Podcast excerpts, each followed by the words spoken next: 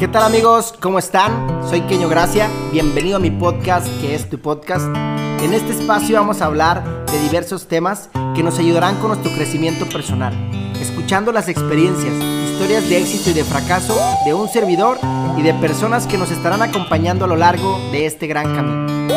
Será un gusto poder ayudarte en todo aquello que quieres lograr y recuerda que lo imposible solo tarda un poco más. Comenzamos.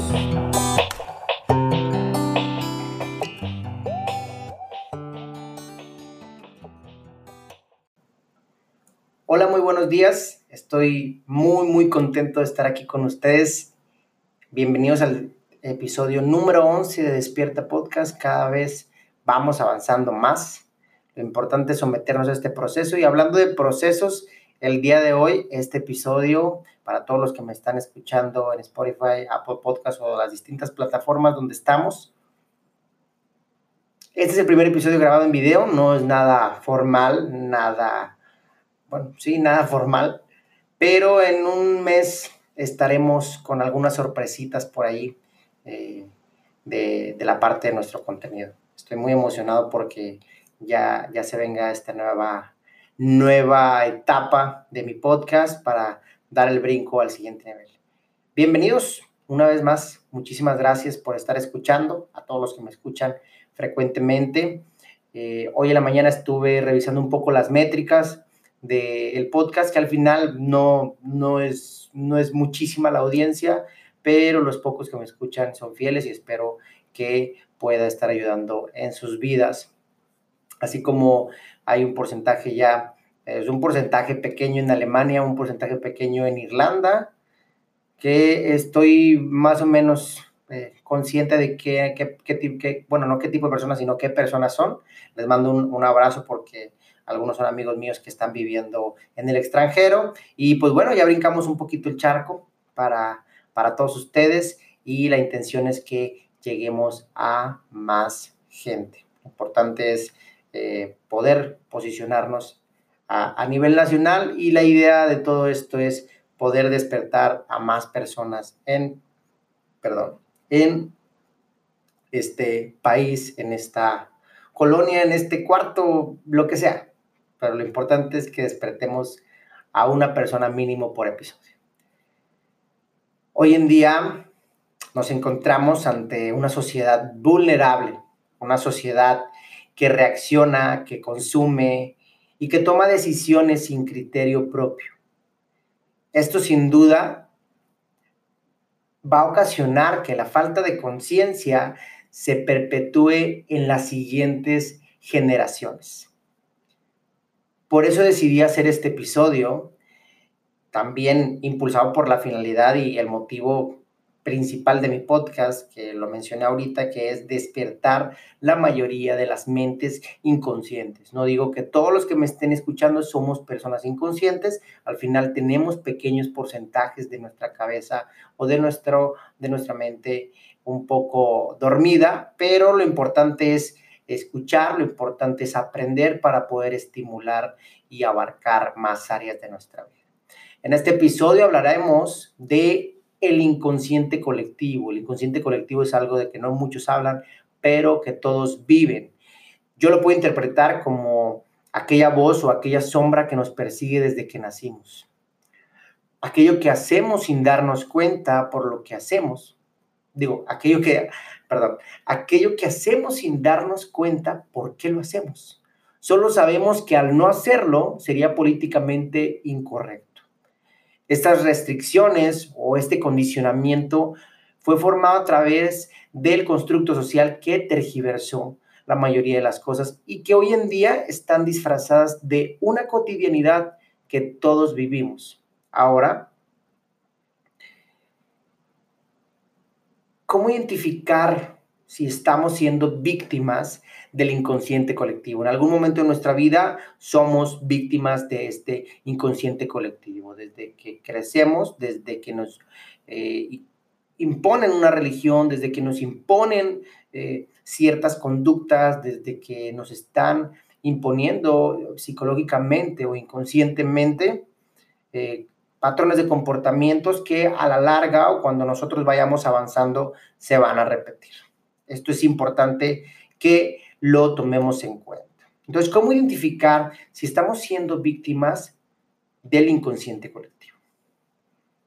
Yo siento que haciéndonos preguntas que no siempre, o quizás que nunca nos hemos hecho, es la, manera de, identificar esta parte, ¿no?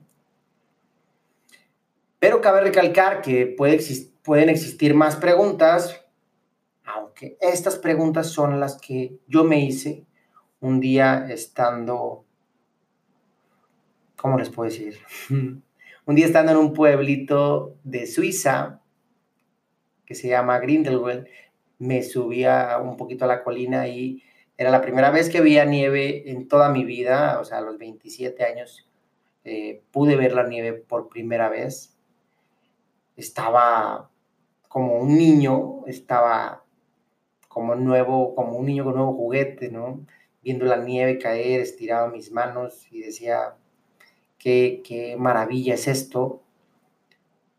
Y ahí me hice ciertas preguntas que me llevaron hacia ese momento, porque hacia ese momento hubo muchas restricciones antes y hubo muchas limitantes antes de yo llegar a ese momento. Años antes había restricciones, años antes había limitantes, años antes habían ciertas cosas que no me dejaban avanzar, no me dejaban fluir con mi esencia y eso era lo que al final me llevó a ese momento.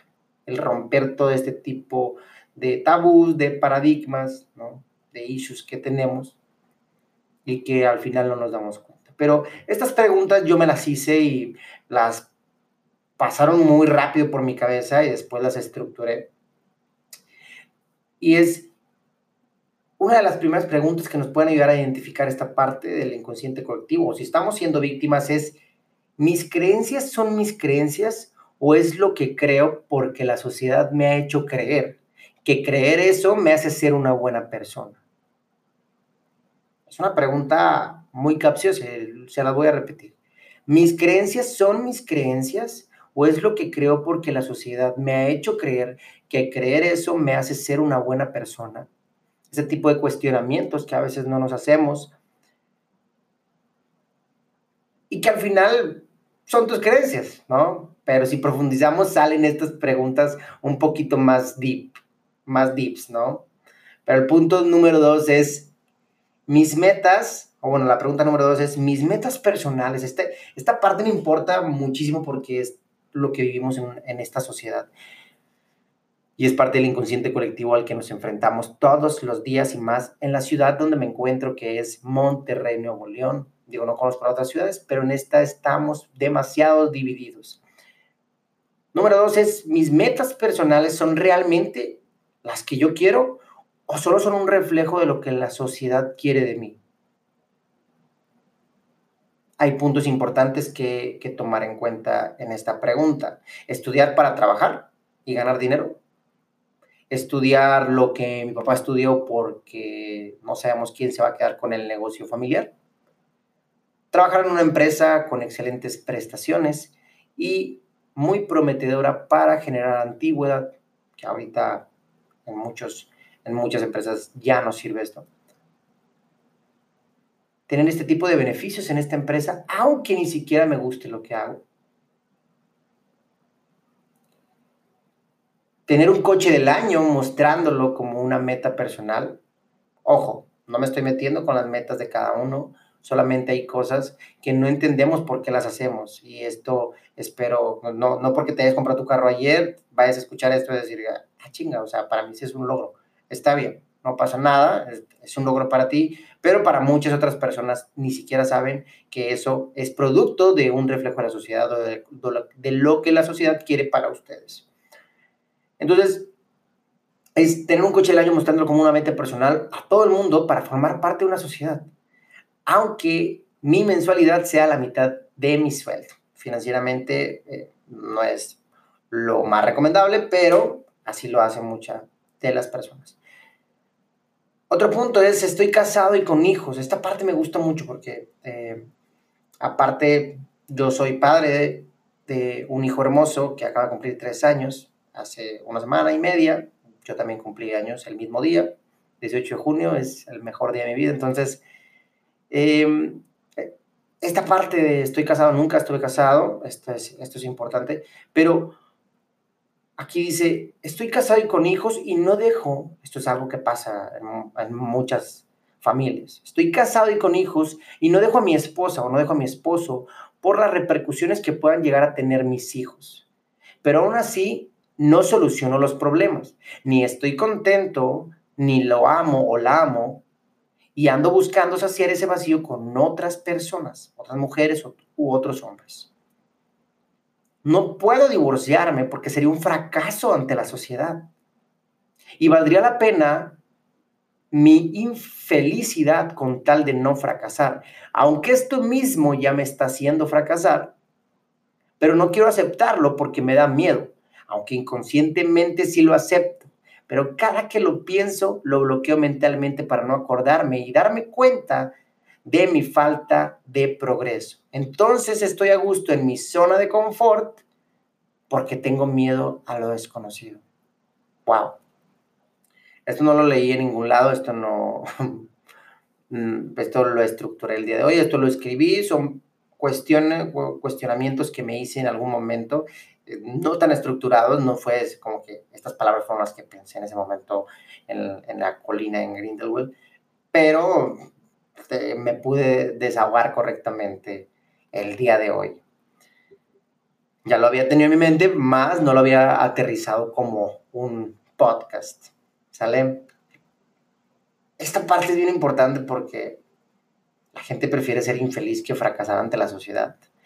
Y si el día de hoy te has tenido un problema, solucionalo. No solamente tapes el problema y te engañes a ti mismo, engañes a tu familia, engañes a tus hijos, porque al final los haces responsables de tu infelicidad. No les estás diciendo, pero los haces responsables de tu infelicidad. Estás ahí solamente por ellos y los estás haciendo responsables. Y eso hace que carguen una vibra no muy positiva, que digamos. A la larga ellos se van a ir y la única persona que fue infeliz fuiste tú. Al final, si tú no estás bien, nada en tu vida lo estará. Entonces no esperes que cuando pase el tiempo tus hijos te puedan agradecer del todo el hecho de solamente, o no pidas que, se te valore absolutamente todo solamente por haberte quedado con ellos eh, y cargarles esta responsabilidad que realmente lo hiciste por esta, este constructo social del que estábamos hablando. El punto número tres es, o la pregunta número tres es, ¿soy feliz como yo quiero o como la sociedad quiere? ¿Realmente existe la felicidad? ¿O qué es la felicidad? Si profundizamos, sabemos que la felicidad no existe y que es un invento eh, como tal, ¿no? Como, como palabra felicidad entiendo que hay muchas cosas y no estoy diciendo que soy una persona que no, que piensa que la felicidad no existe, claro que no. Eh, solo que el concepto eh, está un poco tergiversado en este punto, ¿no? Hay un punto bien, hay dos, bueno, no, tres puntos bien importantes en esta parte de la felicidad. Es muchas veces decimos que nuestra meta en la vida es ser felices. No sé si de, cuando eres pequeño te preguntan qué quieres ser y tú dices, bueno, yo quiero ser eh, bombero, quiero ser doctor, quiero ser astronauta, quiero ser futbolista, quiero ser bailarina, quiero ser lo que quieras, ¿no? Pero después vas creciendo, existen estas limitantes, empiezan eh, a, delegarte más responsabilidades o la vida te empieza a demandar estas cosas y lo que sucede es que después dices, oh, güey, yo lo único que quiero es ser feliz. Y esa es como la meta principal que nos venden o que nos hemos idealizado con las redes sociales, el ser feliz. Lo importante es ser feliz. Haz, eh, si no estás en un trabajo en el que eres feliz, si, no, si estás en, si haces lo que amas, este, jamás vas a volver a trabajar, o este tipo de cosas que, también mencioné en el episodio pasado.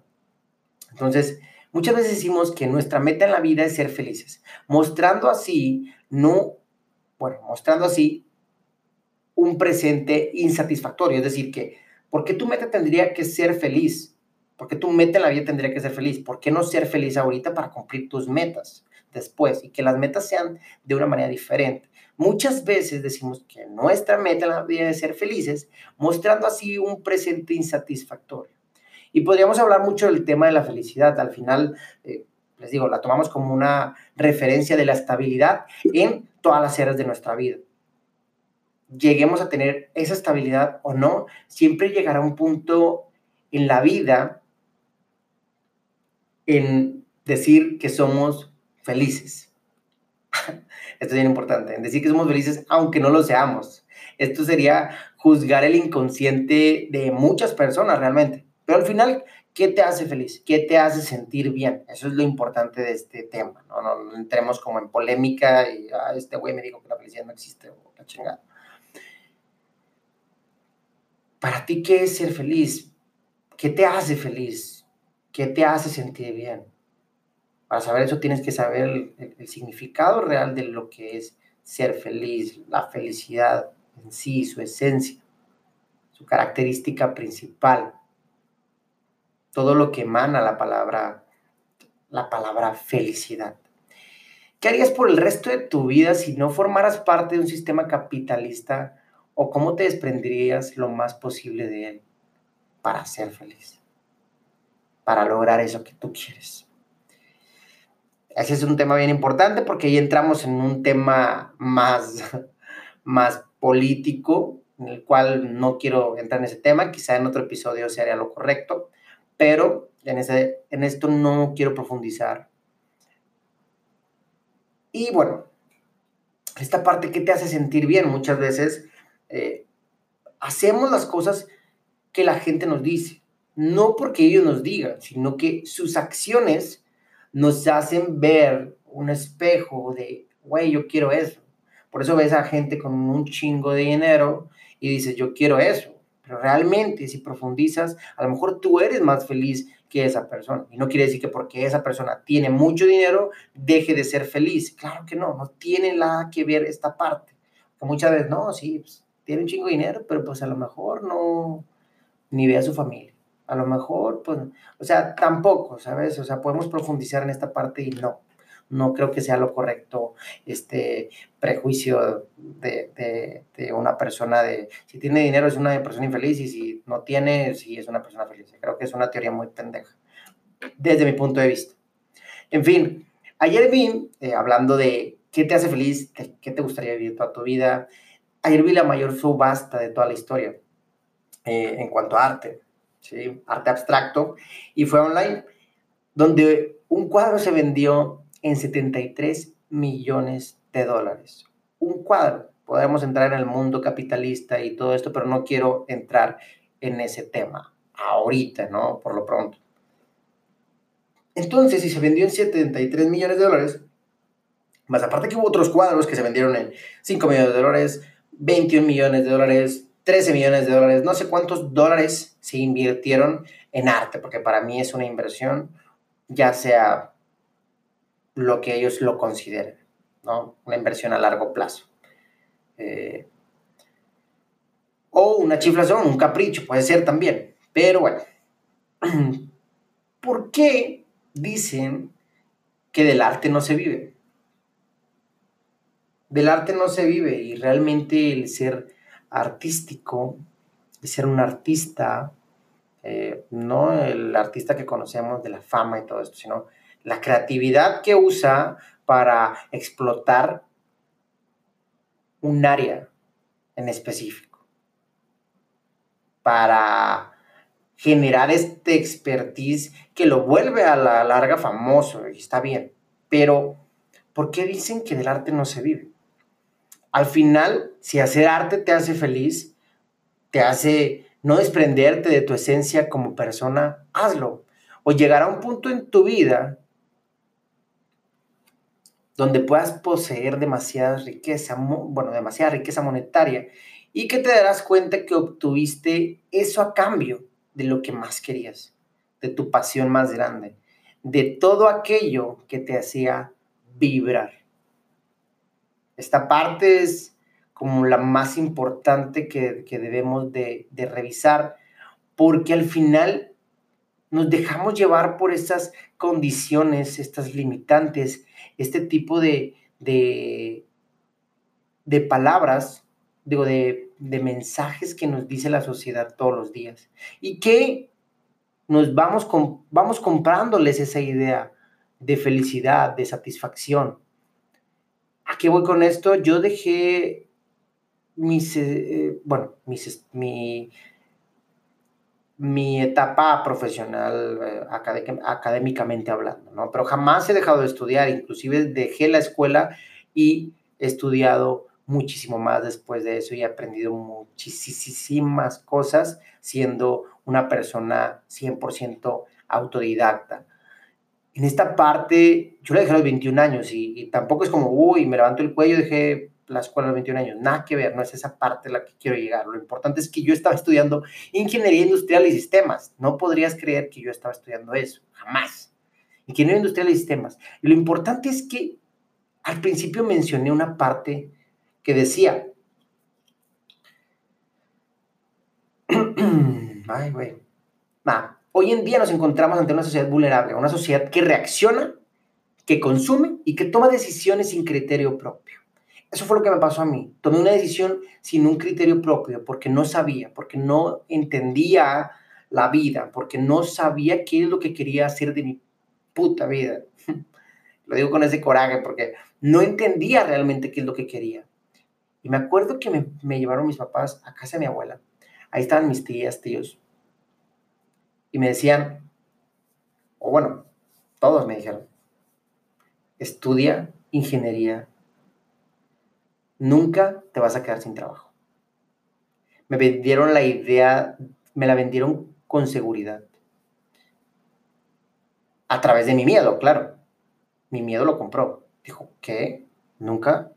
¿Nunca voy a dejar de tener trabajo entonces? ¡Wow! Pues entonces estudié ingeniería industrial y sistemas. Qué estupidez, ¿no? Pero al final tomé esa decisión, porque no era un ser pensante y decidí estudiar lo que todos me dijeron. Era bueno para las matemáticas, me dijeron, pues tú eres bueno para las matemáticas, no importa, no pasa nada, hazlo. Eh, al final, después entré, después vi bases de datos y no sé qué chingaderas más y, dije, güey, yo no quiero esto. Realmente no quiero esto. Y sí, muchos me preguntan, ¿y por qué no estudiaste otra gama? Fue una decisión que tomé extremista, pero que al final aprendí muchísimas cosas. No me arrepiento absolutamente de nada y no, no es como que, uy, güey, hubiera estudiado, no, chingada. Al final yo continué estudiando. El problema es de que las personas hacen lo contrario. Estudian para trabajar, ¿no? en vez de estudiar para continuar estudiando. Eso es lo más importante, continuar estudiando toda tu vida, pero estudias para trabajar y para que te paguen bien. Estudias una carrera porque ahí, en este, en este caso, yo estudié esta carrera para que me pagaran bien y para nunca quedarme sin trabajo. Al final, pues era una pendejada mía, pero, pero bueno, les quiero compartir este texto que escribí hace tiempo y que habla un poco sobre el inconsciente, bueno, sí, no un poco, todo sobre el inconsciente colectivo y sobre cómo van apagando este tipo de, esta mecha que va encendiéndose conforme la vida y, y dices, y me di cuenta de esto porque hace unos días exploré, e, es, bueno, hace unas semanas he estado explorando un poco mi creatividad, dibujando un poco, tocando la guitarra como lo hacía antes, cantando, para los que no saben, y, y hace mucho tiempo yo grabé, yo compuse algunas canciones con la guitarra, estaba bien mocoso, pero al final compuse unas canciones porque andaba muy dolido y tenía que desahogarme de alguna manera. Entonces yo toda la vida toqué guitarra eh, desde pequeño, pero después la dejé. No sé, la, la etapa de mi vida en la que llegaron responsabilidades me hicieron bloquear esta parte creativa y me hicieron activar un poco la parte racional de mi cerebro. Entonces dejé eh, empecé hace poco a tocar guitarra otra vez, empecé a componer, ahí, ahí ando un poquito moviéndole. Y para los que no saben, es que después, cuando existía Ares, ¿no se acuerdan de ese, ese, ¿cómo le puedo decir? Reproductor de música, antes de Spotify, eh, en el tiempo, eh, en mi tiempo, a mis 13, 14, 15 años, grabé canciones de rap y las subía a Ares. yo rapeaba, Creo que era una manera de, desahogarme, así como lo he buscado siempre con la música, así como lo he buscado con esta parte de la escritura, ¿no? Ahorita estoy escribiendo mi libro, como lo comenté en mi episodio, en mi episodio pasado, y trato siempre de escribir, siempre me encuentro en constante no desahogo ni, ni porque siempre me encuentre con un, un, sabotaje interno, pero lo que, sí, lo que sí les quiero decir es esto. Dejé de explorar ciertas cosas por responsabilidades y por la edad que me llegó a mi vida. Después fui padre y pensé que ya nunca podía hacer nada, pero me, me di cuenta de ciertas cosas y desperté y estoy muy contento porque estoy volviendo. le digo, se lo conté a mi papá y mi papá me dijo, ¿y cuándo empiezas otra vez? Tú siempre fuiste creativo, es cierto. Me acuerdo que nunca jugaste fútbol, o sea, nunca te metí en ningún equipo y a los 13 años te metí en un equipo y, y los padres de tus amigos me decían, ¿por qué? ¿Por qué juegas así? Sin, ¿De dónde, de qué equipo viene?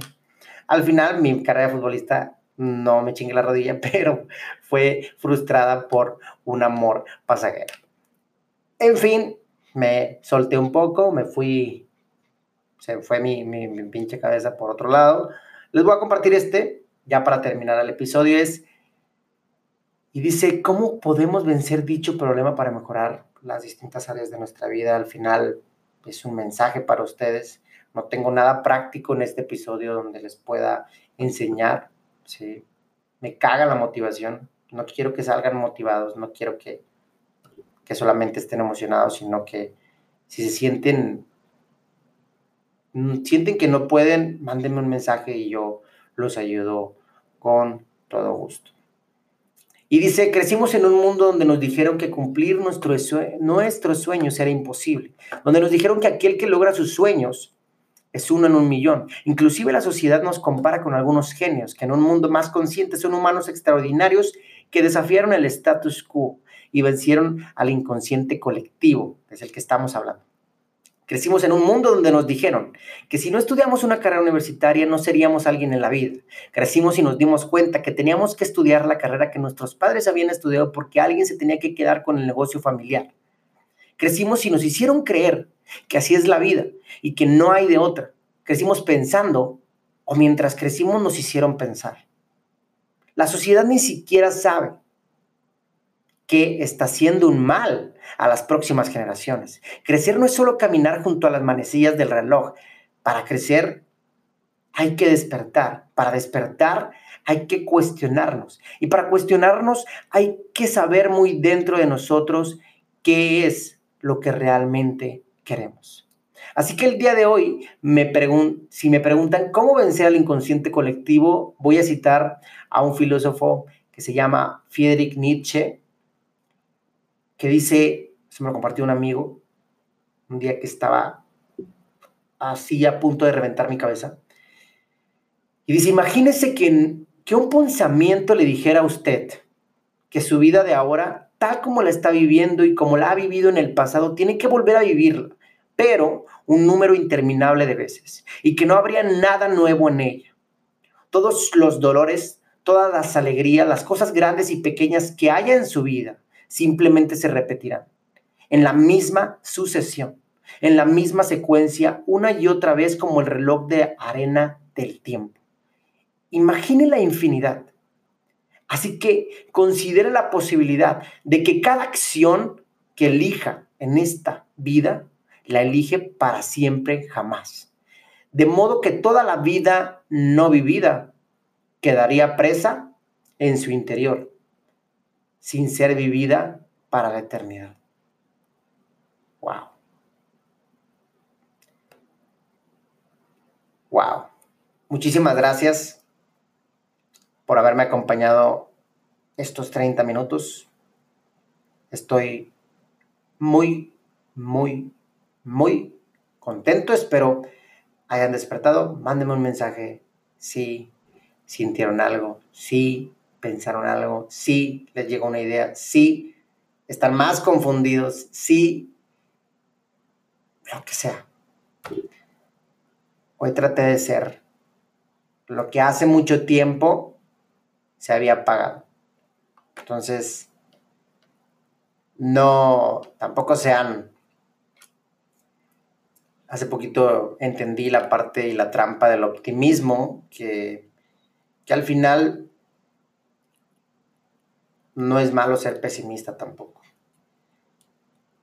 Porque un buen pesimista, y lo escuché hoy en un podcast de Diego Rusarín con Ventures, que decía, un buen pesimista es aquel que sabe que todo está en el lugar que tiene que estar de la manera en como tiene que estar. Claro, pero toma en cuenta que puede mejorar. Sabe que eso puede cambiar de lugar, sabe que todo eso puede mejorar. Eso es un verdadero pesimista. Muchísimas gracias. Lo imposible, recuerda, solo tarda un poco más. Hasta la próxima.